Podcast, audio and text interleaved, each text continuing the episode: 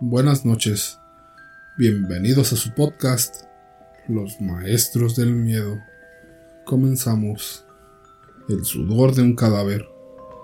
Soy paramédico y lo que voy a contarles es una de las anécdotas más raras que pudieron sucederme a mí y a mi amigo Víctor, quien tiene años trabajando en el CEMEFO. Él era el encargado de recoger los cadáveres de la misma escena a donde yo acudía a levantar los heridos y tratar de ayudarlos, pero en algunos casos no se podía y fallecían. Hace algunos años tuvieron unos problemas con la unidad, por lo que tuvieron que pedirnos el favor de transportar los cadáveres en la ambulancia. Era una chica que había fallecido en un accidente vehicular. Su pequeño cuerpo de un metro y medio daba nota que la chica estaba ebria. Aún olía alcohol. Su cuerpo salió disparado por el parabrisas, cayendo a unos seis metros de su carro después de haberse impactado contra un poste. Se golpeó el cráneo y se arqueó el cuello. Las vértebras no soportan la presión y falleció instantáneamente. Por eso es que se recomienda el uso de cinturón de seguridad. Al llegar no había nada que hacer. El cuerpo de 17 años estaba en el piso con la mirada perdida. Su posición era indolente. Se le revisó por protocolo pero no presentaba signos vitales. Tenía una mirada fría, perturbada, yo sentía que al mirarla ella te regresaba la mirada. No parpadeaba, pero parecía responder. La cubrimos con una manta para poder esperar el peritaje. Llegó Víctor, mi amigo el forense, y procedió a levantar el cuerpo. Se embolsó y nos pidió que lo lleváramos a la ambulancia. Subió a la unidad con nosotros y llegamos al CEMEFO. Lo descargamos y colocamos en la plancha. Víctor me dijo que podía quedarme si quería, que no había problema. Comenzó a preparar los instrumentos e inspeccionar el cadáver. Tenía moretones y cortadas que se había hecho por el impacto en el parabrisas. Víctor realizaba la necropsia y cuando llegó a los pulmones se detuvo. Algo no se sentía bien.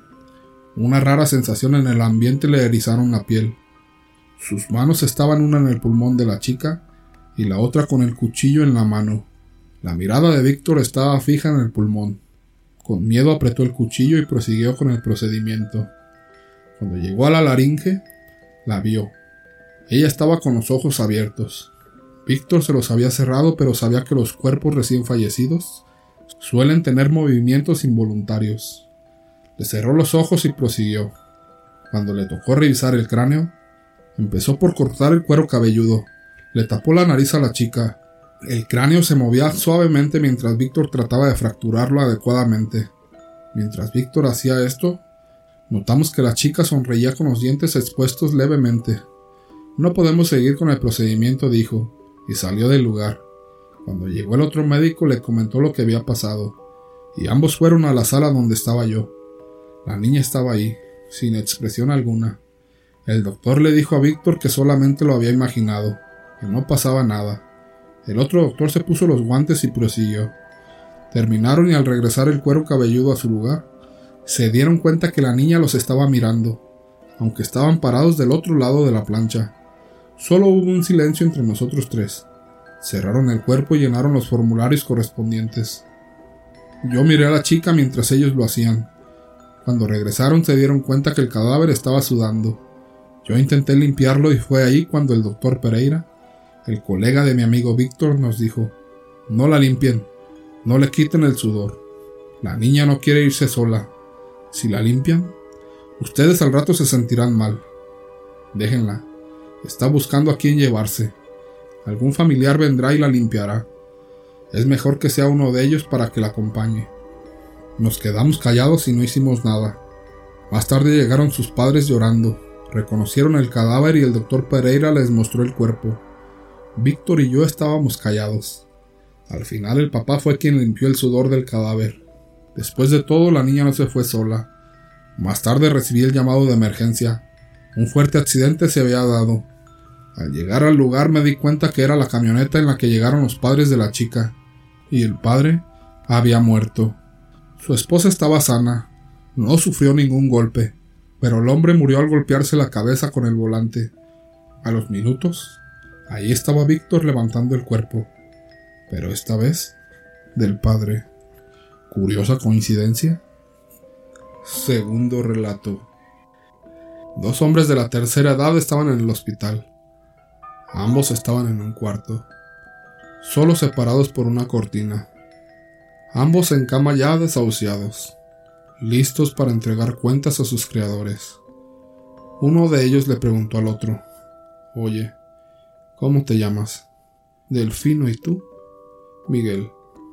Tanto gusto. Oye, Delfino, ¿sabes cuál es la peor y la mejor forma de morir? Supongo que hay muchas, Miguel. No sabría decir cuál es la peor o la mejor. Yo tuve tantas relaciones. En mi vida hubo muchos amores. Conocí tantos placeres. Muchos amores me adoraron como yo a ellas. Parece una buena forma de morir, recordando lo bonito que viviste. Supongo esa es una forma de morir. Pero entonces, ¿cuál sería la peor forma de morir, Miguel? La plática fue interrumpida por los familiares de Delfino. Mis nietos, nietos, hijos, primos, muchos parientes que venían a darle la despedida al viejo Delfino, quien pronto dejaría este mundo para marcharse al cosmos, con la alegría de haber dejado un legado familiar demasiado grande e inolvidable. Ahí entre sus familiares, entregó el último aliento a la Madre Tierra. Cerró sus ojos y una última sonrisa se dibujó en sus arrugados labios. Partió hacia la luz que lo guiaba hacia un lugar mejor. Luego el cuerpo fue sacado de esa habitación, y mientras eso sucedía, el viejo Miguel dijo en voz audible, Adiós, Delfino. Esa es la mejor forma de morir, la tuya en compañía de tus familiares y el amor que te dieron hasta el último momento, y la peor es la mía. En la más completa soledad, el diablo se presentó por él y le dijo, Ese hombre vivió, cultivando solo buenos valores y cosechó afecto en cambio tú, viviste solo para destrozar las vidas de quienes te rodearon. Dejaste atrás a hijos en brazos de sus madres, abandonados para seguir con tu miserable vida de promiscuidad. Presumías los amores que tenías ante otros hombres, tan nefastos como tú, y juntos se reían de lo que hacían. Es por eso que solo yo puedo estar aquí, esperando que des tu último respiro para guiarte a tu destino final. Dicho esto, Miguel partió dándose cuenta demasiado tarde que eso no es verdad, que vale más un rato de gloria que una vida de infierno, y menos si hay un infierno esperándote después de la vida.